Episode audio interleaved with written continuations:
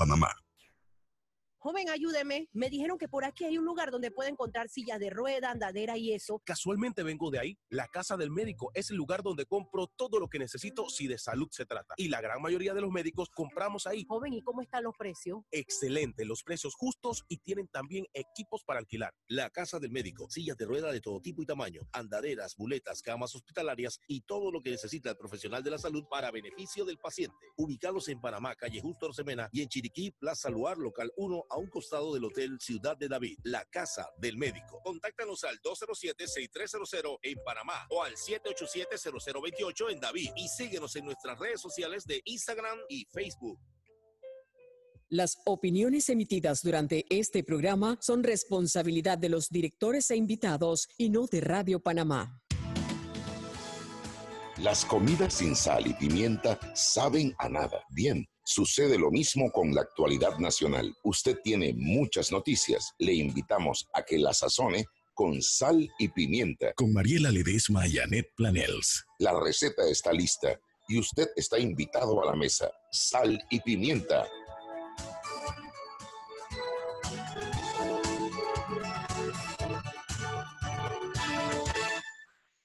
Buenas tardes. Muy buenas tardes desde la cabina de Radio Panamá en el 94.5 FM. Este es su programa Sal y Pimienta, un programa para gente con criterio, todo el mundo llegando tarde. Eh, yo te, eh, no hemos invitado a los peques a, todavía, creo que ya mandé uno de los correos de los peques, deben venir los otros cuatro. Así es que, bueno, estamos todos eh, eh, como atrasados. Chugui no aparece, pero ¿para qué? Si aquí estoy yo, lamenta Pepper, que comenzará este programa hablándole de nuestros patrocinadores. Glucómetro VivaCheck, que tiene un amplio rango de hematocritos, que va de 0 a 70% capaz de evaluar recién nacidos, mujeres embarazadas, pacientes con anemia y otros. Tiene 900 memorias con fecha y hora, 5 segundos de tiempo de respuesta, puerto USB, transferencia para datos, eh, incluye 10 tiras de prueba y está de venta en la casa del médico, la de Justo Rosemena, la de David Chiriquí también. También tenemos a Terpel que está con su campaña de Alimentar Esperanza. Usted compra una bolsa en Quick Shop o en Buy y esto, esa, esa bolsa usted la puede comprar directamente ahí o pedirla por Apetito 24 y esa bolsa eh, puede ser para donar, cuesta 18 dólares. También usted puede comprar los combos en comida, usted puede comprar comida seca o combos de comida en Quick Shop y Vaivén y un porcentaje de esa compra también será designado a la donación. Por cada tres bolsas que compren para donar nuestros clientes, eh, eh, Terpel estará adicionando una más. Esta campaña va hasta el 14 de junio y les recuerda Terpel que tiene sus bombas abiertas hasta el, a las 24 horas. Ustedes perdonen que yo estoy, pero fíjense, miren, yo estoy hablando con ustedes, estoy tratando de que los peques, creo que entró el primer peque, Alfredo Berguido. ¿Cómo estás, my lord? Hola, hola. Llegué justo a tiempo entonces. Oye, sí, esto eh, quiero ver cómo hago para poder mandar mientras los otros eh, eh, correos electrónicos. Hagamos algo, Alfredo. Arranca tú comentando algo sobre lo que queríamos hablar eh, mientras yo le mando esta, esto a, a, a, Israel para que pueda hacer estas últimas invitaciones, ¿te parece? Sí, por supuesto. hoy ha habido varias noticias, no sé si quizás comencemos con lo más obvio, la, la mononoticia de estos últimos meses, que es el tema del COVID-19.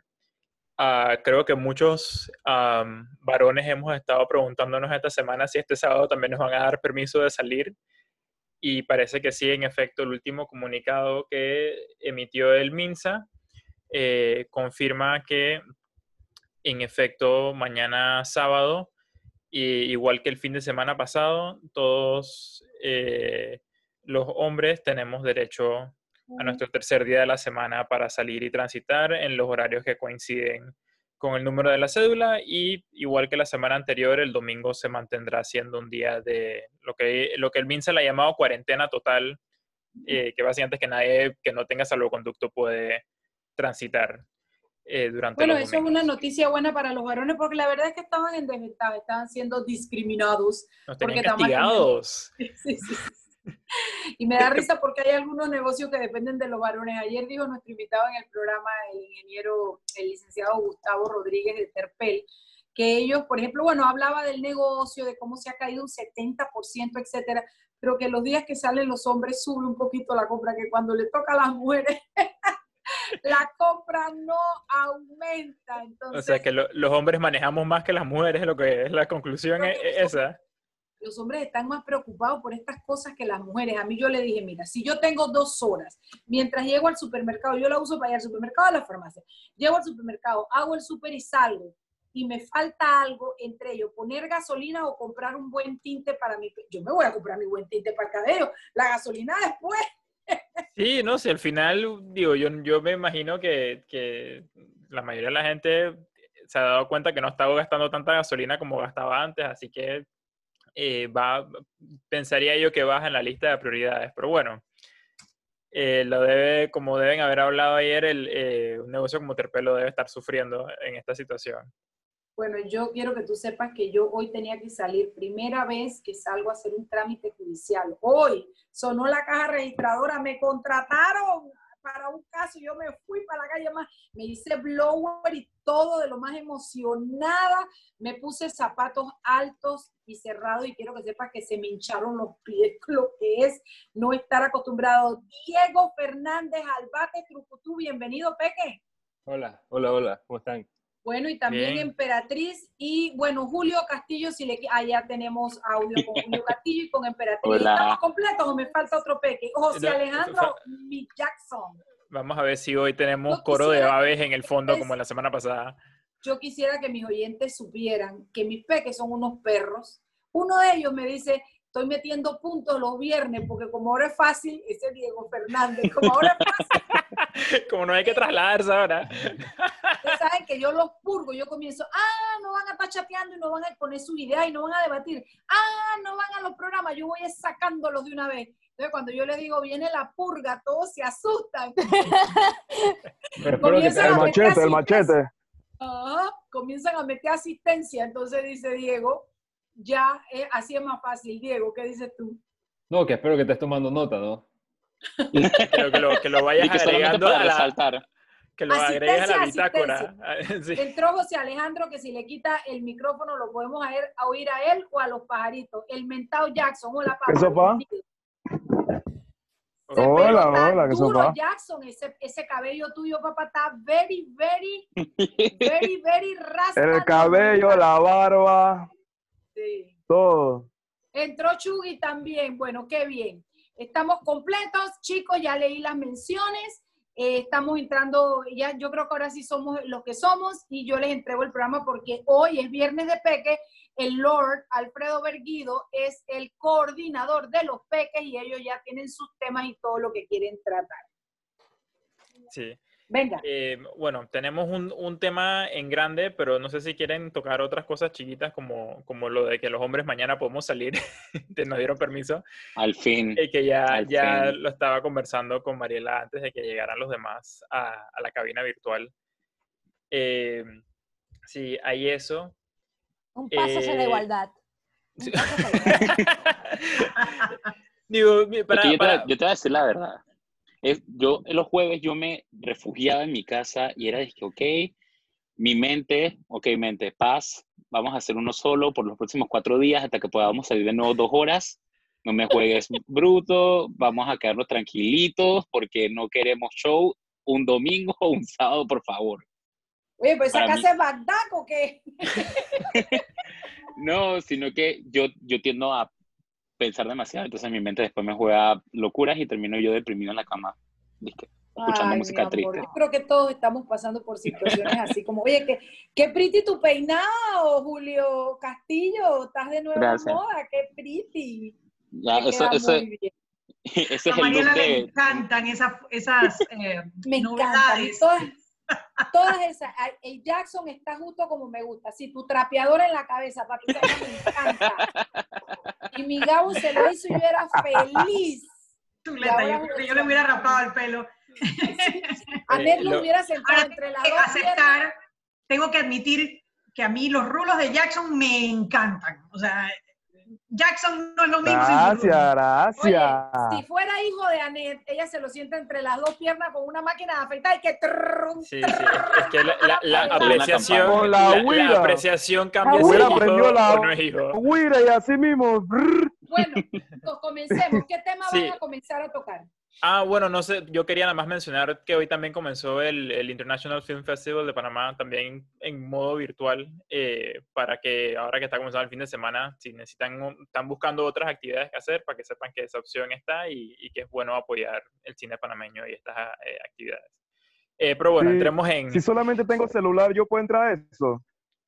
Es en la página web, no te voy a prometer que la calidad de, de las películas te llegue muy bien, depende mucho de, de- de cómo te llega la data donde estás, pero en teoría sí. Eh, todos los detalles están en la página web de la IFF. Si te pegas Eh. a la ventana así, sacas el celular y lo levantas Y con lo miras ahí. probablemente. Con esta lluvia, con esta lluvia vamos un poco duro, pero dale, vamos a tratar. Bueno, pero pero no. lo importante es que, o sea, como dice eh, Alfredo, el Lourdes, eh, es importante, o sea, al menos mantener aquellas, aque- a- aquellos eh, productores, aquellos artistas que están eh, teniendo bastantes dificultades, igual que el resto de los trabajadores, y si podemos hacerlo desde nuestras casas, pues bienvenido sea. Eh, yo siempre digo que aquí hay que apoyar la- todas las actividades culturales que se puedan, porque aquí siempre nos quejamos de que en Panamá no hay cultura. Bueno, cuando hay la oportunidad hay que salir a apoyarlo. Pero bueno, entremos a, a- a las cosas serias que vamos a conversar hoy. Eh, y bueno, uno de los temas grandes eh, que ha estado dando vueltas ha sido la nueva eh, estrategia de la Secretaría de Comunicación respecto a las investigaciones periodísticas que se han dado por las compras que ha hecho el gobierno durante la emergencia nacional producto de la pandemia. Y básicamente es que han decidido que como no les gusta quedar expuestos en medios, ellos van a comprar, eh, ¿cómo se llama? Van a comprar espacio, espacio de, de pauta en el medio para eh, decir que, ah, ah, estás equivocado, eso no fue así, no digas, no, esto fue de otra manera y ya, pues esa es su estrategia. Eh, y la verdad que deja, eh, mi apreciación personal deja una eh, muy, o sea, habla muy mal del manejo de la Secretaría de Comunicación del Estado, que esto sea como que su concepción de, comunicarse con, con la ciudadanía, tú siendo gobierno, eh, que tú sientas que lo único que tienes que hacer es hacer un, un Photoshop, un, ni siquiera un Photoshop, cualquiera que tiene un celular puede hacer un screenshot, recorta un, un titular de un periódico y le dice que ellos dicen tal, pero en realidad yo pienso que están equivocados. Chao, ahí está tu comunicación oficial del Estado de por qué, y sin explicar por qué es que supuestamente el- la investigación era errónea, eh, sin, sin mostrar pruebas algunas de, de por qué estás argumentando lo que estás argumentando, nada. Nada más es- estás equivocado. Y bueno, te estamos apoyando porque estamos comprando espacio de pauta y la verdad que los medios necesitan que uno le compre espacio de pauta, así que no te puedes quejar mucho. ¿Y, No. y con qué? ¿Y con qué lo están comprando? ¿No están haciendo vaca entre ellos para poder limpiar su nombre de alguna forma? Todo eso se está pagando con fondos públicos. Ah, claro, porque eso es, sí, el dinero del Estado. O sea, Suave, es- suave. eso es para eso es Emperatriz parece que está en el charro mexicano. Ay, sí, esta es mi fantasía. Eh, Sí, esta es mi fantasía. Ay, no me había fijado, está hasta el televisor atrás. Ella está allá, ella está allá, ella está esperando su Es que hoy es margarita. viernes de peques y los viernes de peques hay margaritas. Eso es en el charro. Ay, es verdad, es para evocar eh, la- las margaritas. Sí, no, yo Mira, también tengo yo- mi- mi, barra aquí detrás de mí. Yo quería meter mi cuchara ahí un poquito en el tema de, la, de lo de los medios, porque es que yo lo veo todavía mucho más grave, mucho más grave de que utilicen los fondos del Estado para pagar pauta, mucho más grave de que lo hagan con Photoshop o con cualquier herramienta, mucho más grave que pongan su punto de vista, que es válido que lo pongan dentro de la noticia. Eh, yo lo veo como un atentado, un atentado contra el activo más importante que tienen los medios de comunicación. Es un atentado contra la credibilidad de un medio de comunicación. Y eso desde el poder en donde ellos están, desde la silla en donde están, donde tienen el poder del Estado, es muchísimo más grave. O sea, lo que ocurrió ayer es inaceptable que pase en una democracia. O sea, tú tienes al Estado panameño en la figura de la presidencia de la República y su re- Secretaría de Comunicaciones, pagando una página completa, diciéndole al medio tú no estás diciendo la verdad.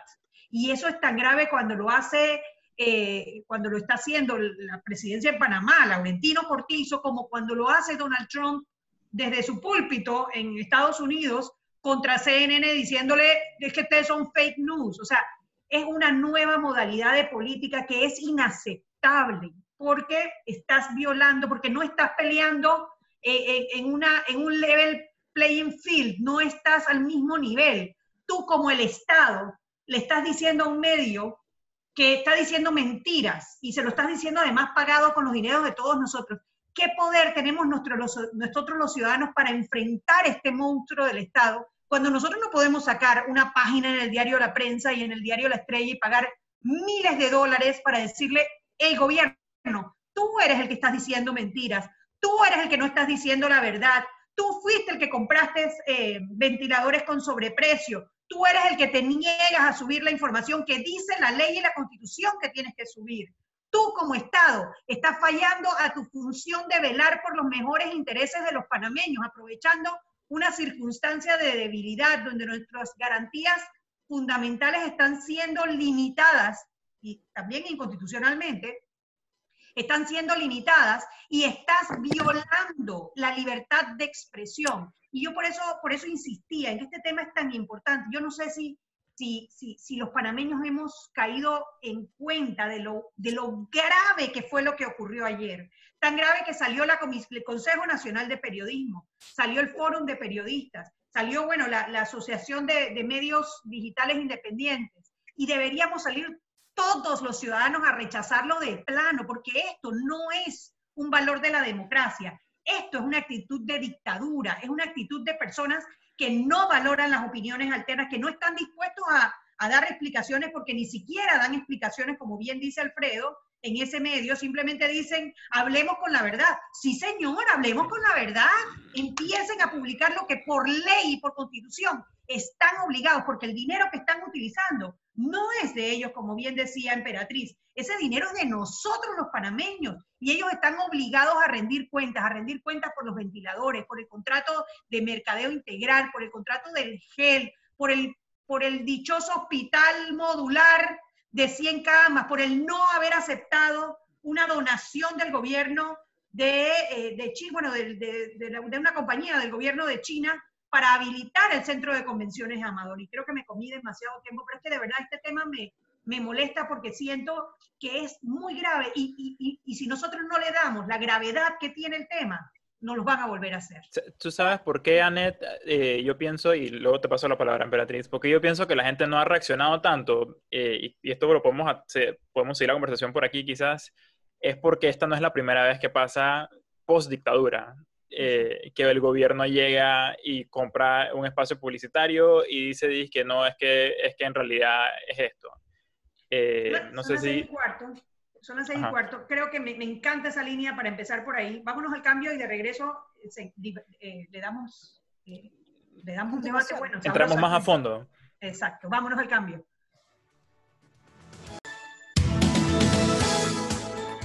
Y estamos de vuelta en Sal y Pimienta, el programa para gente con criterio. Hoy en Viernes de Peques les habla el Lord Alfredo Berguido, acompañado en la cabina virtual. Tan bello. En la, acompañado en la cabina virtual. Lord. Nuestro Lord, Mariela. Es nuestro. A mí que me ven, a mí que no me vengan a joder. Allá la reina Isabel nombra lo que ella quiere de Lord y aquí yo nombro mi Lord. Y, Oye, y Alfredo Berguido es mi Lord. Y el mío también. Reino. Ya tengo más de un año con el título, ya, ya, ya, lo acepté, ya, ni, ya no me voy a quedar más. Mariela, Mariela, espérate, usted tiene que darme una Dímelo. pausa. Vuelve a ponerte en la pantalla, que no te, no te había visto peinada, guapa. Wow. A ver, modelaje. Quiero, hoy fui para la calle a, a tramitar, mami, me tuve que meter glower. Oye, pero, pero quiero que así. sepas que me pusieron a esperar. Yo les voy a decir una vaina, qué fuerte es hacer fila como hace el pueblo, hermano y me hicieron hacer fila fuera del juzgado, llovió, los rayos, yo tenía miedo, me mojé, se me mojó el glower. Esto, eh, oye, yo voy a pelear por la fila de la People Loco, esa eso es horrible, la, la, bueno, no, no importa, ya no voy a robar esto. Sí me peiné, me peiné hoy, porque hoy me tocaba salir. Los dejo para que toquen sus temas. Eh, bueno, habíamos, eh, justo antes de irnos al cambio, estábamos eh, viendo si entrábamos un poquito más a fondo con el tema eh, de la publicación que hizo el gobierno ayer, que, eh, firmado por la Secretaría Estratégica de Comunicación del Estado.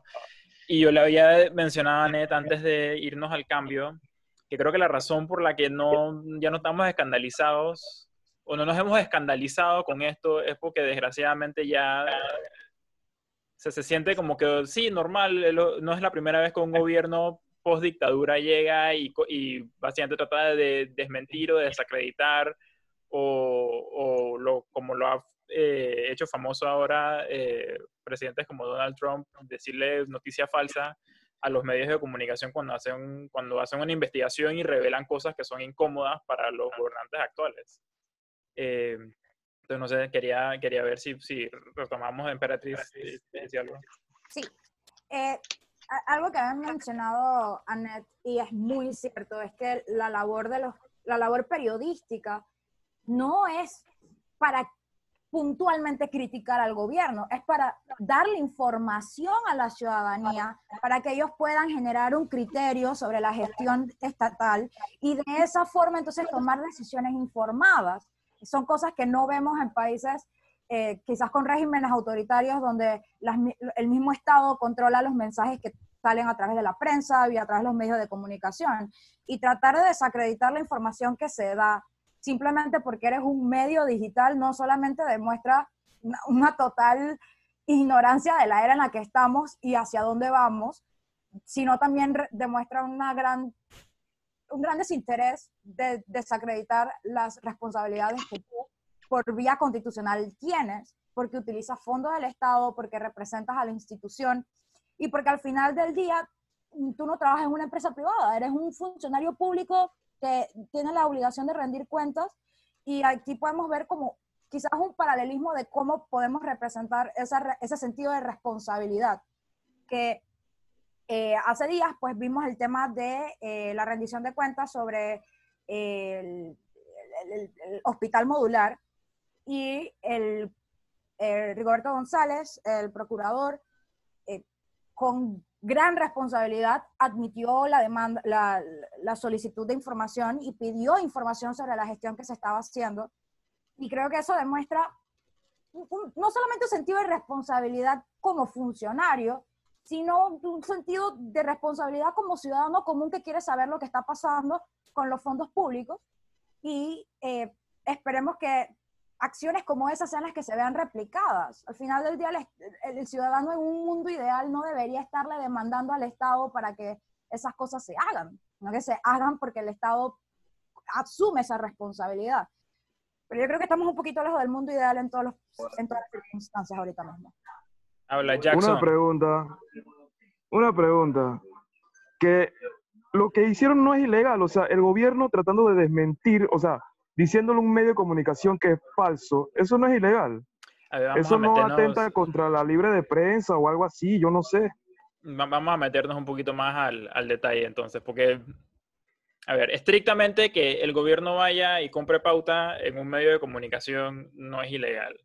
Eh, de hecho, si te quieres meter súper al detalle para que eso haya salido publicado en la prensa, alguien en la prensa tuvo que por lo menos haber visto el mensaje y haber, o sea, alguien se tuvo que haber de alguna manera aprobado que eso se fuera a pautar. pues. Así que no, no es que fue de sorpresa lo que, lo que se imprimió. Dicho eso, sí, como dice Anet, la- las implicaciones de tú como Estado, que recordemos el Estado, la razón por la que en los países democráticos nosotros limitamos el poder del Estado es porque el Estado naturalmente es el, el actor más poderoso. eh, que tú como Estado vayas y, y trates y, y man- y el mensaje que envíes es que este periódico no está hablando con la verdad, que ese es el mensaje vedado que está en ese comunicado cuando ponen abajo en azul bien grande, Panamá necesita que hablemos con, con la verdad. O sea, lo que están, lo que están sugiriendo, eh, así medio a, a escondidas, es que, Es que la publicación mintiendo. del gobierno es, es mentira. Entonces, que tú como Estado vengas y digas y que este medio está diciendo mentiras sin, sin ningún respaldo, con- sin respaldo de ningún tipo, es nada más como que como yo soy el Estado, yo lo digo, es así, eh, es, es un evidente eh, ataque, más allá de si es efectivo o no, es un evidente ataque a la credibilidad de ese medio. Y es un abuso de poder. Sí, entonces Pero- por ahí pero- por ahí tú podrías abordar puede. si es O sea, si, si, si en un futuro ellos quisieran seguirlo haciendo, lo pueden hacer. Bueno, es que eso es, que eso es, eh, para eso es, eso es lo que en el mundo jurídico te dirían, que bueno, ve, si crees que hay algo ahí que se puede demandar, o sea, si crees que de verdad se está violando la, la libertad de prensa, por ejemplo, ve y demándalo a la corte y que la corte dé la última palabra sobre si realmente se, se violó, se violó la constitución o no, pero o sea, no, no estoy seguro ahora mismo en Panamá si nos sentimos con la que, que eso nos daría confianza, que, la, que esa vía nos daría la confianza de si realmente se violó o no. Julio tiene algo que quiere decir. Eh, Algo que quiero como agregar es que la, respuesta a tu pregunta, Jason, sería sí. O sea, sí lo podrían seguir haciendo porque nadie los ha delimitado aún como a qué se puede publicar y que no, porque al final del día es libertad de prensa. Ellos también tienen un derecho como Estado, entre comillas, pienso yo, De, de a poder de, de prensa. de- de expresión, disculpa, eh, a publicar sus cosas. Yo creo que lo que sí está mal es no reconocer los errores que tienes como gobierno y simplemente decirles que, ok, ¿se acuerdan lo que publicó este medio de, de libre, de este medio libre en redes sociales? Bueno, no fue así, fue así. O sea, es como tratar de tapar el sol con un dedo. Un muy, muy, muy gran sol con un dedo. Entonces. Ah, ah, no, perdón, Jules, termina. sorry, sorry, ya para cerrar mi, mi pensamiento es que sí lo podrían seguir haciendo porque al final del día es su libertad de expresión, pero está mal la manera en cómo lo están haciendo. Porque si en verdad quieres publicar algo en la prensa de que no es como lo dijeron, entonces tú dices, ok, no es como lo dijo este medio porque las cosas pasaron así, así y así. No es que te vas a abrir un paint y vas a cortar y vas a escribir, listo, que las cosas sucedieron a esta manera, Ministerio de Gobierno, cuídense, Secretaría General de Comunicaciones, saludos. No, tampoco funciona así. Sí, eh, de acuerdo contigo y, yo creo que, que, o sea, obviamente tiene, el Estado tiene derecho a defenderse si cree que tiene los hechos para hacerlo, pero además me parece que si, no- si lo hacen sin, sin, sin hechos para, para responder, demuestra un- una falta, falta de tacto con la realidad de muchos panameños en el gasto que están haciendo en el momento que lo están haciendo y un poco futilmente, ¿no? no o sea, están desaprovechando una posible oportunidad que puedan tener en el futuro de, de tener la credibilidad para defenderse, ¿no? Eh, Así lo entiendo yo. Mira, y, y poniéndome, o sea, como siendo por esa línea, pero poniéndome mi sombrero de, de politólogo, es, es como una falta de comprensión de tu rol eh, como gobierno, pues. O sea, tú, tú como gobierno, eh, pues, y esto hasta, lo, esto hasta alguna vez lo aludió el mismo Gabriel Carrizo, a ti te toca recibir los golpes, pues, porque eso, eso es parte de la naturaleza de vivir en una democracia, que como tú eres el que está, eh, tú eres el, manda- el mandatario, eh, y en una democracia hay, hay variedad de posiciones, hay variedad de intereses, nunca vas a poder satisfacer a todo el mundo y siempre va a haber alguien que te va, que te va a criticar. Entonces a ti como gobierno, como el que tiene el poder en las manos, te toca eh, acoplarte y recibir eh, las críticas vengan de donde vengan y demostrar y demostrar con tu trabajo eh, si lo que estás haciendo bien, si lo que estás haciendo está bien o no está bien. Y eso entonces me lleva a lo, a lo segundo, pues que cuando uno piensa en comunicación de parte del Estado, lo que a ellos les tocaba hacer en realidad, porque, porque,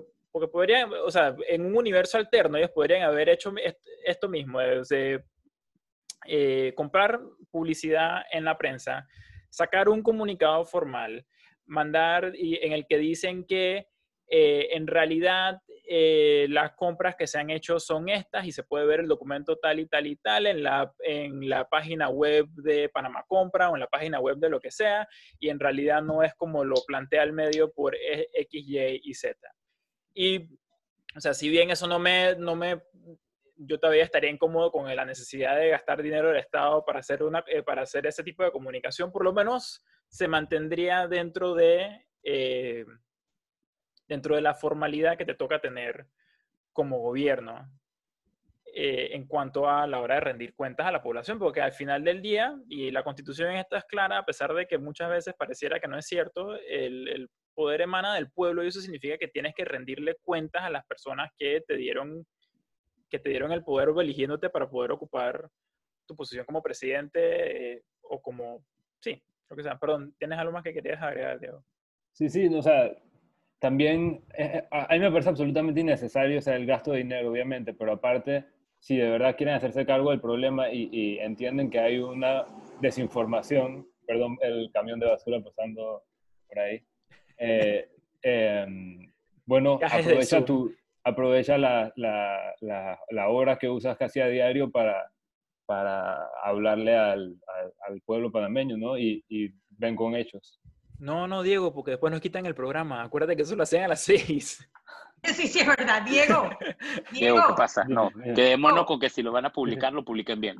Diego, Diego, eh, quítate la gorra para ver tu, el peinado. Ah, ¡Ay, ya! Ah, Anet, ¿cómo le haces eso? ¿Cómo sabes. sabías? No, no, no, Es que al revés, al revés. Te iba a decir justamente que qué bonita se te ve la cara, o sea, los ojos se te ven, se te ven como más, no sé, más rasgados. más Gracias, gracias. No, no, no me molesta, la verdad. Pensé que iba a ser eh, peor, pero No, me lo no, voy a quedar.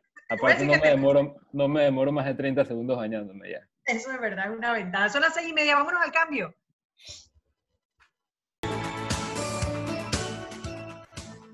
Estamos de vuelta en Sal y Pimienta, un programa para gente con criterio. Y peques. sí. Eh, no, me, me, me, me quedé esperando porque la veces suena dos veces la, la canción de introducción, me quedé esperando la segunda. Ah, bueno. Estábamos hablando, estábamos hablando de comunicación del Estado. Eh, yo, antes de comenzar el programa, yo lo estaba promocionando en Twitter y yo prometí, eh, porque el otro, el día que salió este anuncio publicado, yo ah, aproveché y decidí que iba a ser docente y dar como un mini cursito de lógica en Twitter y, y la verdad que no, no está de más eh, aprovechar. La verdad que todas las oportunidades de, de educación son buenas, aprovechar aquí el medio de la radio para, para hacer algo similar. Ah, porque una de las cosas que a mí, eh, que estudié filosofía, me hizo mucha bulla cuando leí este comunicado, es que incurre en lo que formalmente en la lógica se llama eh, la falacia de la equivocación. Que, yo siempre, que a mí siempre me ha gustado eso porque eso es como una palabra que todo el mundo usa y no, no, no conocen como el verdadero trasfondo de eso. Y la, equivocación, la falacia de la equivocación simplemente es que eh, en un solo argumento utilizas varios significados diferentes para una sola palabra. En este caso, el verbo comprar. ¿Y por qué lo digo? Porque el titular que ellos decidieron agarrar para, para básicamente decir que estaba mintiendo, dice, gobierno compró equipos fabricados hace cinco años. Y la respuesta que ellos, que ellos ponen eh, se toma el trabajo de, digamos, calificar de muchas maneras distintas ese, el concepto de comprar.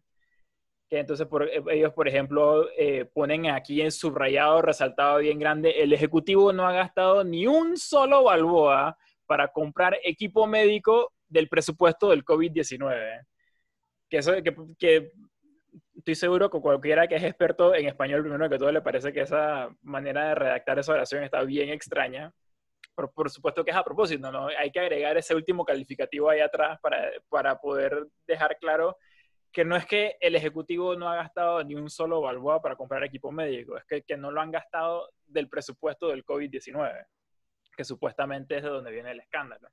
Y esa no es la única calificación que hacen, sino que también hablan, eh, o sea, también mencionan, por ejemplo, a que la Contraloría General de la República determinó y hablan de que el Ejecutivo como órgano no ha realizado ninguna compra de equipos médicos. Y eso, y eso porque es importante también cuando hablo de que están modificando la definición de comprar, es porque le están dando una connotación legal. Entonces, cuando nosotros, cuando cualquiera que nos escucha habla de comprar, así de manera coloquial, en una conversación, todos entendemos que estamos hablando de algún tipo de transacción, pero no necesariamente lo estamos pensando en el sentido legal de cuando ocurre una transacción, cuando el gobierno hace una compra, que es que, por ejemplo, se hace una licitación, tiene que haber una presentación de una serie de documentos, tiene que apegarse a una serie de normas que han pasado eh, por la Asamblea Nacional y se han aprobado en ley, nada de eso está dentro de la cabeza de nadie cuando habla de comprar y lo usa y usa ese verbo en el mismo sentido. Eh, usa ese verbo, por ejemplo, cuando estás hablando de ir al chino y ir a comprar, o al supermercado, de ir a comprar comida, o cuando estás hablando de ir al cine y comprar un tiquete, o cuando estás hablando de que se te dañó la refrigeradora y fuiste y te compraste una nueva. O sea, el- entonces a eso es lo que quiero llegar, que el, los periódicos, por su naturaleza de periódicos y para beneficio de sus lecturas, de sus lectores, usan lenguaje coloquial. Es decir, las palabras tienen el mismo sentido básico que todo el mundo entendemos, pero eh, tratando de, de hacerse los vivos, eh, la Secretaría de Estrategia y Comunicación del Estado, su estrategia ha sido básicamente cambiar el sentido de comprar en su respuesta para hacer ver que es que realmente ellos no han comprado nada. Entonces, eso se le conoce como la falacia de la equivocación en el mundo de la lógica. Y por eso es que este comunicado, eh, a mi estimación, es un fracaso total en comunicación, en lógica y como estrategia de comunicación del Estado. Para el que cree que la filosofía no sirve para nada y tiene... Dude, me dio un flashback de, de, de secundaria. Dice que los que se burlaban de la clase de filosofía en la escuela, ya saben lo que hace la filosofía en la vida real. Mi, mi- mi profesor de filosofía en secundaria, que la de filosofía lo era todo. Todas las otras clases eran filosofía. y, y me alegra que entremos en el tema del contenido del mensaje, no solamente el- la idea que tenemos de, de lo negativo que puede ser que un Estado o que un gobierno a través de, de- sus agencias de comunicación esté, esté tratando de, de alguna forma eh, minimizar el trabajo periodístico que un medio de comunicación, el que sea, esté haciendo. El, el contenido del si- comunicado, si se le quiere decir así, eh, deja muchas preguntas más de las respuestas que pudiese aportar al público, porque como, como, tú, explica, como tú explicabas, Alfredo, ok, entonces me estás diciendo que no compraste ningún insumo médico, Y estás orgulloso de que no compraste nada. o sea, yo, yo entonces como ciudadana que estoy encerrada en mi casa desde hace sesenta y tantos días, eh, que probablemente perdí mi trabajo, que me suspendieron, que eh, estoy pasando por tantas dificultades para poder tener una vida cotidiana, porque estamos en una urgencia nacional, pero emergencia nacional. Eh, en esta emergencia nacional, eh, donde también puedo quizás reconocer que eh, hay garantías constitucionales que se me están violentando, que estoy viviendo bajo una circunstancia de decretos solamente, decretos y ahora comunicados y tweets. Estoy pasando por todas estas situaciones y tú me estás diciendo que no has comprado un solo implemento médico. Ok, me estás diciendo que no es del fondo del COVID, pero entonces, ¿de dónde están saliendo? Si están, su- si están saliendo por el proceso adecuado, y si tú no me das ningún tipo de, de rendición de cuentas válida, o sea, con documentos, con numeritos, etcétera, etcétera, etcétera, yo con qué seguridad tengo de que realmente todos esos millones que has invertido en ayuda social, en medicamentos, en equipo médico, está siendo eh, manejado de una forma correcta. No, no, es nada no más, es está- nada más tu que- palabra o que contra no la se lo está mía. llevando alguien más, o que no se lo está llevando alguien más. Sí, ese es el otro, el otro tema. Eh, ¿Alguno Pero, pero en un futuro, sí, yo, sopa. Habla, habla, habla, Jackson. Pero, o sea, a lo que estaba trat- bien, o sea, viendo anteriormente, es que realmente está el marco para que vuelva a pasar. O sea, en un futuro, si quieren volver a hacer esto, lo pueden volver a hacer. Me explico. Y entonces, yo por lo menos tengo aquí a, a, a Super Chuy que me explica de pies a cabeza por qué, eso, por qué ese mensaje fue una porquería. Ahí está Mamá Pepper que me dice también, tengo un montón de frenos aquí que me hacen entender por qué ese mensaje está mal y por qué el mensaje está mal. Pero si yo de buenas a primeras leo ese periódico, ¿yo qué entiendo? Ah, este medio vale bestia. ¿Me explico? Porque el gobierno me está diciendo que ahorita con todo lo que ha estado haciendo, que puede tener cre- cre- credibilidad, no hay que quitársela toda, puede volver a hacer lo mismo. O sea, no hay un marco para que no, para que venga la, yo no sé ni quién es la Secretaría de Comunicación, yo no sé, pero que pueda volver a decir, yo quiero desmentir a tal medio, porque ellos me tiraron plomo y nadie me puede mandar y nadie me puede hacer nada. Mira, pero es que, bueno, lo que pasa es que ya lo han hecho antes. No sé si, si Aneto o, o Pepe me pueden ayudar eh, en ocasiones anteriores en el que el Estado ha sentido, en que los gobiernos han, han se han ido por la vía de eh, comprar pauta en, en un periódico para decir que el periódico eh, estaba diciendo mentiras. Porque, me- porque sé que ha, ha ocurrido, pero no me acuerdo exactamente. Creo que en el gobierno del Toro hubo una ocasión. Es que Eh, muchas no me acuerdo veces si en el gobierno de de Miriam Moscoso de, de también. decir no fue así, fue asá. Mira, O sea, no fue así, fue asá.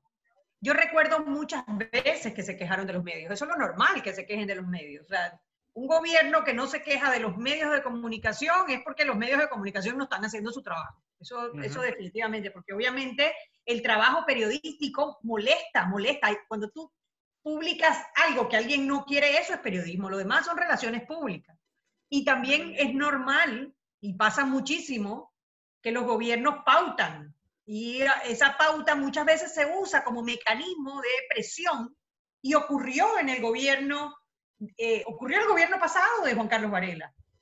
El pago de la pauta, no, no pautaron mucho, pero a la hora de pagar la pauta, ellos, tú sabes, utilizaban esa, ese mecanismo para evitar las, las críticas por parte de los medios. O el presupuesto también se utiliza eh, muchas veces. O sea, este gobierno ha, ha invertido duro en publicidad.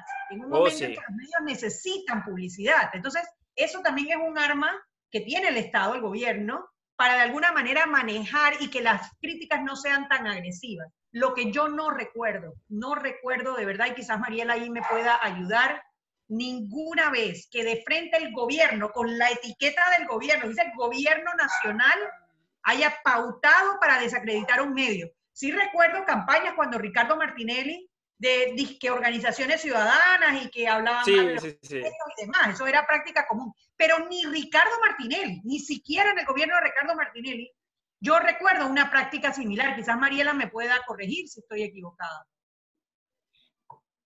No, No, yo- yo, Mariela, creo, yo, yo creo que Mamá Pepper no está, no está disponible para correcciones ahora mismo. Y que mamá Pepe La está, lluvia. pero no está. Mamá mamá La lluvia, la lluvia, la lluvia. No, no, de verdad no creo que haya habido eh, desde la De- dictadura, cuando hubo, en la dictadura hubo censores, te ponían una persona en el Ujú. medio que leía todo lo que iba a ser publicado y decía esto sí, esto no. Eso es lo más grave que hemos visto. ¡Qué Bueno, y lo locura! que ¿Serio? veces, ¿no? Eh, Primero no, no había prensa libre, después la prensa abrió y la prensa durante el periodo de la dictadura fue dos veces cerrada. Y en una de las dos ocasiones destruyeron todo el equipo de la prensa, ¿no? Eso es historia patria. Wow. Pero yo no recuerdo, Mariela, y quizás tú ahí me puedas corregir, desde el tiempo de, de- de Guillermo Endara Galimani a la fecha, ni siquiera en el gobierno de Ricardo Martinelli, que con la etiqueta gobierno nacional se haya pagado una pauta en donde se desacreditaba un medio. Recuerdo eh, una vez que pusieron algo de Ciudadanos por la Democracia, o yo no recuerdo el nombre, Eh, Sí, eso fue reciente. lo- los ciudadanos preocupados por la. Pero bueno, con, pero el, eso con fue el logo de gobierno nacional, no, yo creo que esta es la primera ¿verdad vez que es la 60. primera vez? Es la, Sí. Por eso te digo que esto es gravísimo. Y es, es, o sea, si no le damos la gravedad A ver, que tiene el a mí, tema, a mí, a mí, a mí esa parte me parece importante y yo no quiero descalificarlo. A mí eso es importante, pero es una parte que viene a ser un poco, es política, pero es como más técnica. A mí, a mí lo que pasa es que cuando tú tienes un pueblo en una cuarentena que ya lleva dos meses, gente encerrada, sin trabajo, que no recibe ayuda, que no sabe si va a tener trabajo, que se le ha muerto gente, que tiene miedo de actuar, hay una especie de saturación que es importante tener en cuenta al momento de transmitir estas infor- esta información. Nosotros ayer tuvimos el programa y los primeros 15 minutos se lo dedicamos a este tema y yo creo haber expresado lo que yo pensaba y no tengo problema de decir, miren, a mí lo que realmente me parece de esto importante, que lo haga el gobierno, que lo haga con plata de todos, que lo publique en el mismo medio y que quiera desacreditar un- un- al medio, es terrible, sí, es muy malo y es eh, una cuestión reprochable y, los, y, y- los, todos los gremios de periodistas pitarán y es un problema del- de la libertad de expresión. Por ahí no va para mí lo que es importante.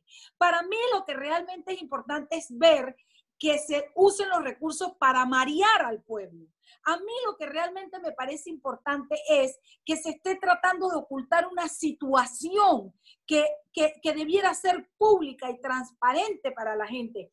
A mí lo que me parece importante es que se pretenda desconocer la importancia de la información y que se pretenda hacerle creer al pueblo que lo que realmente es importante es que nos enfoquemos en la, pelea con el medio.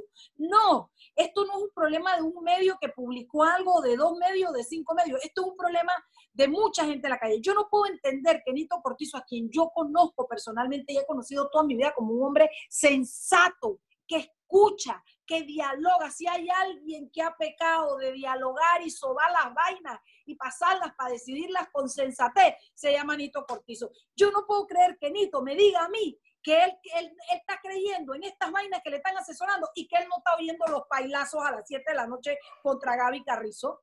Yo no puedo creer que Nito me diga a mí que él se deja marear de cuando le dicen que cuando la gente publica que 7 de la noche en, Carrizo y los otros que para los bomberos, para las enfermeras, que él crea que eso es verdad. Yo no puedo creer que él esté de espaldas a la realidad que está aconteciendo en el país. Y la realidad es, Nito, no nos están dando la información, papá. ¿Qué quiere que te diga? Eres el presidente, te tengo que respetar te tengo aprecio. No me estás dando la información, estás mareando a la gente. La gente está cansada de esta vaina. Si tú sabes que nada más puedes recibir 80 dólares y una bolsa de 20 y pico de dólares y ni eso te llega. Y por otro lado, tú me sales con que esto sí que lo, no lo hemos pagado, no lo hemos comprado y toda esa dialéctica ¿Tú qué quieres que la gente esté pensando y diciendo? ¿Estás buscando que la gente se te levante? No le echen la culpa a la prensa, no le echen la culpa a Foco. Nito, no están comunicando. Y esto tiene una de dos eh, eh, eh, cosas que lo respaldan. O es porque no les importa o es porque tienen algo que ocultar.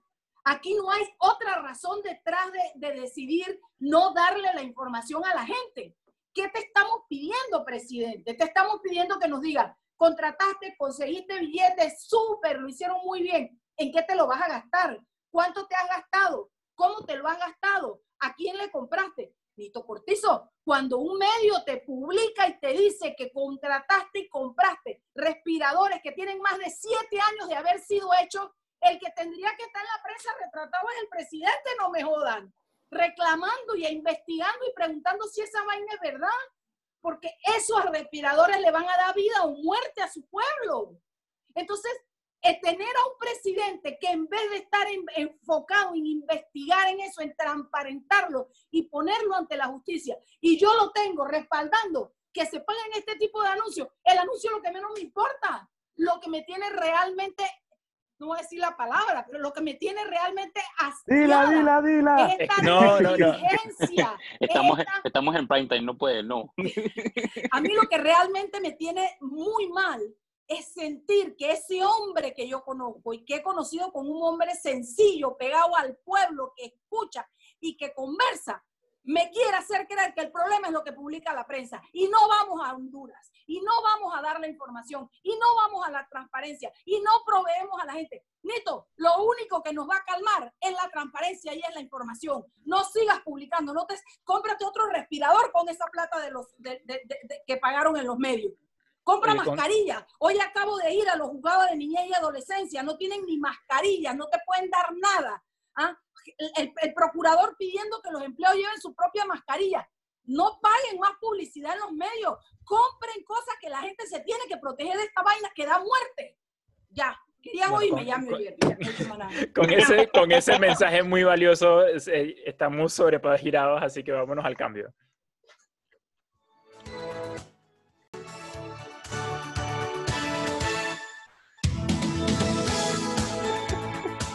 Y estamos de vuelta para el último bloque de Sal y Pimienta, el programa para gente con criterio, eh, que tuvimos la... Estuvimos, fuimos congraciados con unas palabras muy, muy valiosas, más en el último bloque para ya, creo que ya cerrar eh, el tema de la muy, las acciones muy graves que ha tomado el gobierno eh, respecto a su comunicación y las investigaciones que se han estado dando por su cuestionable manejo de fondos públicos durante la emergencia nacional. Habla Julio. Yo en verdad yo solo espero que después de que con todo esto, en verdad ellos comiencen a tomarse más en serio su, su trabajo como departamento, como Secretaría de Comunicación, porque no es como si Jackson me, me escribiera a mí, yo no sé, me pusiera en un tweet que, es que Julio es así, y yo le hago quote al tweet de Jackson y que no, en verdad esto no pasó así, pasó así. Siento que es como, están buscando esta manera como de manejarlo, y que, ok, vamos a manejarlo como, como el pueblo habla y vamos a hacerlo de esta manera, pero en verdad siento yo que tienen que aprender a que son algo formal. O sea, el gobierno. exacto, algo que yo espero del gobierno es que el gobierno tenga una comunicación formal. No tienes que hablarme como si fuera tu amigo. Sé que ese fue todo el discurso de Nito eh, para ganar la campaña y que yo soy su amigo, voy a ser su amigo y todo esto, pero al final del día necesito que quites ese sombrero de amigo y que comiences a ponerte el, sombrero de, de, gobierno. Y es como dice, como dice Mariela, o sea, al final del día yo creo que todo el mundo estaría más tranquilo si en verdad todo el mundo supiera las rendiciones de cuenta de en qué se está llevando toda la plata y qué están haciendo con toda la plata. Yo creo que eso es algo que uno puede ser carismático sin perder la formalidad de, la... Eh, exacto, de, la, de, la, posición que tiene. O sea, eres el, eres el, eres el gobierno. Compórtate como gobierno y, y sí. Exacto, no tienes que hablarme fríamente como, como la secretaria de Monster Sync que le hizo a que hizo su papel anoche, pero puedes decírmelo de una manera nice y decirme que, oye, mira, aquí hay un hermoso sobre, en este sobre que estoy entregando a la prensa, aquí está toda mi rendición de cuenta de, del último mes, en qué se hizo con la plata, qué se compró para el COVID, qué no se compró, porque en verdad que tú me digas que el, el ejecutivo no ha tocado ningún centavo, es que... y Julio, y eso, y eso es sin entrar en que el Estado tiene medios propios, o sea, ahí está CERTV, Ellos no tienen que estar pagando pauta para poder sacar mensajes y cosas. Hablan, Emperatriz, perdón, que no te hemos hablar. No, no, lo único que iba a mencionar era que se ha hecho la acotación eh, en reiteradas veces. Uh, que bueno, que después de cinco días de acabado es público. Pero el punto es que necesitamos una, una rendición de cuentas sostenida, porque si no, llegan cinco días después y ya gastamos un montón de sobrecostos, millones de dólares que pudieron haber ido a ayuda social y, y entonces ya qué vamos a hacer. Sí, perdón, es que no, sé. o sea, ¿cuántos años? ¿10 años más en un litigio de una persona que a la final va a terminar con algo en el mejor de los casos que quede condenado o que, se, se, arma un proceso realmente bueno, eh, va a terminar que, eh, ay, me duele el corazón, tengo que ir para la casa, tengo que ir para el hospital, o sea. Es que ah, da, molestia. No, oye, nada más quería aclarar porque, porque por lo menos yo oí que se te cortó un poquito el sonido que estás hablando, que en el comunicado de, de hoy que emitió el Ministerio de Salud, entre las muchas cosas que mencionan, eh, dice que eh, ellos citan una ley, perdón, es que estoy buscando el comunicado, ellos citan que según la ley 22 de 2006, cinco días después de que se levante la emergencia nacional, o sea que, que no, no, es que no, es que les está corriendo el reloj ahora mismo, eh, ellos presentarán los informes de adquisición de las compras durante la emergencia. Y, y, eso supuestamente me tiene que hacer a mí sentir bien. Dije, ah, bueno, me van a rendir cuentas eventualmente, que creo que es a lo que te referías, ¿verdad? Exacto, es que yo creo que ese es el problema, no es, no es cuestión de que me agarres un día bravo y que, ah, no me estás rendiendo cuentas y espero, y a los dos meses me rindes las cuentas de los dos meses anteriores, pero nada de ese mes. O sea, no es cuestión de que vengas y que, ah, ahorita te tiro la bomba de ponte, las compras que se hicieron en marzo, pero ¿dónde está abril y dónde está mayo? O sea, es cuestión de que si me vas a publicar marzo, públicame mañana abril y después me publicas mayo. O sea, ve publicando algo que al final del día y a la larga la gente tenga como pruebas de que en verdad estás haciendo tu trabajo. Oye, no quiero que se acabe el programa sin, sin por lo menos dejárselo a, a todos los radioescuchas para meditarlo, eh, por lo menos este fin de semana. Eh, espero mucho más allá de eso.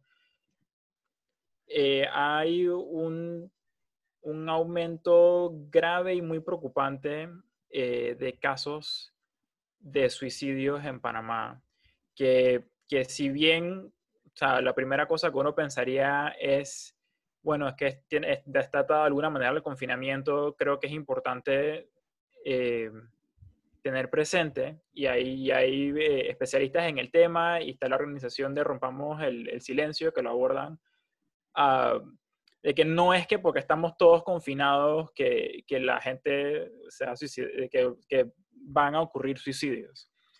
Porque, porque si eso fuera tan sencillo como eso, creo que uno, el número sería mucho más alto y creo que estaríamos todos como que en la cuerda floja de cuando, cuando nos va a tocar a cada uno y eso no es así. O sea, lo, lo, que, lo que en realidad deja en evidencia, por lo menos a mi parecer, es que hay mucha gente en este país que necesita ayuda, que necesita atención eh, de, carácter mental, que no la está recibiendo y que en esta situación extrema de confinamiento, lo, poco que les quedaba, eh, o sea, e, en la situación extrema de confinamiento los ha llevado, los ha puesto en una situación tan difícil que, que pues muchos han terminado eh, de esta manera trágica. Entonces, eh, sí, lo mencionó, y lo mencionó, eh, digo, hace unos días, yo no sé cuántos aquí lo, lo, conocían, pero está el caso de, la persona en calle 50, y que, que, fui, que ya está bastante concluido que fue un suicidio. y sí, la verdad que, como ese hay muchos otros casos que pues ahora, que estamos confinados estamos prestando más atención, pero en realidad ocurren en Panamá más a menudo de lo que debería ocurrir. Eh, y el otro único otro caso que quiero mencionar, hay un columnista eh, que yo admiro mucho de Estados Unidos, que hoy también me levanté en Twitter leyendo que la triste noticia de que ya no estaba, o sea, ya no estaba aquí, pues, eh, que se murió en su casa. y entonces sí, pues yo creo que es, es urgente eh, no solamente, o sea, si bien la salud física de todos y particularmente en esta pandemia con el virus es importante, no podemos dejar de lado o dejar de preocuparnos por la salud mental de las personas, especialmente cuando las personas están confinadas y, digo, yo tengo la, suerte y, de hecho escribí eh, un artículo que pueden leer en mi Twitter eh, sobre esto. Yo tengo la suerte de tener suficiente, un hogar con suficiente espacio y con suficientes eh, beneficios para poder, de alguna manera, hacerle terapia a mi salud mental, pero no todo el mundo tiene ese beneficio, pues. Perdón, sí. pero querías decir algo. Sí, yo creo que si hay algo que podemos sacar de todo esto es que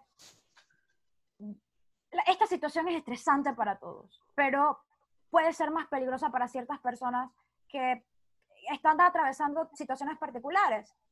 Y yo siento que lo que debemos aprender es a ser un poco más considerados con las personas que tenemos al lado, ser un poco más lentos en juzgar eh, e intentar atravesar esta situación con la mayor empatía posible. Y no solamente en el aspecto de la salud mental cuando tiene un resultado trágico, sino también cuando vemos personas protestando en la calle. No, no están protestando necesariamente porque quieran salir y quieran ser revoltosos, están protestando porque tienen hambre, porque su familia tiene hambre. Quizás ponernos en la perspectiva desde, de, en otras perspectivas nos ayuda no solamente a ser mejores personas en el mañana, sino quizás a demandar que esas personas que están pasando por momentos difíciles realmente tengan las herramientas necesarias. Que al final del día muchas de ellas son responsabilidad del Estado. Sí, no, totalmente. Eh, bueno, ya, ya se está cerrando el programa. Eh, con ese pensamiento. Chicos, hoy teníamos que terminar cinco minutos antes y se me olvidó. Perdón, perdón, me desconecté y se lo dejé a ustedes, a los oyentes, a partir del lunes. Vamos a terminar a las eh, y a las 6 y 55 para dar pase al siguiente programa que también es digital y requiere este tiempo.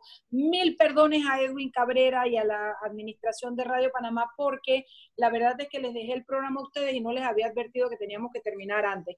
Gracias a todos por asistir. Nos vemos el lunes. Chao, chao. Perdón, tenemos que cerrar. Chao. Chao. Nosotros nos podemos quedar aquí. No, no, creo que tenemos que salir.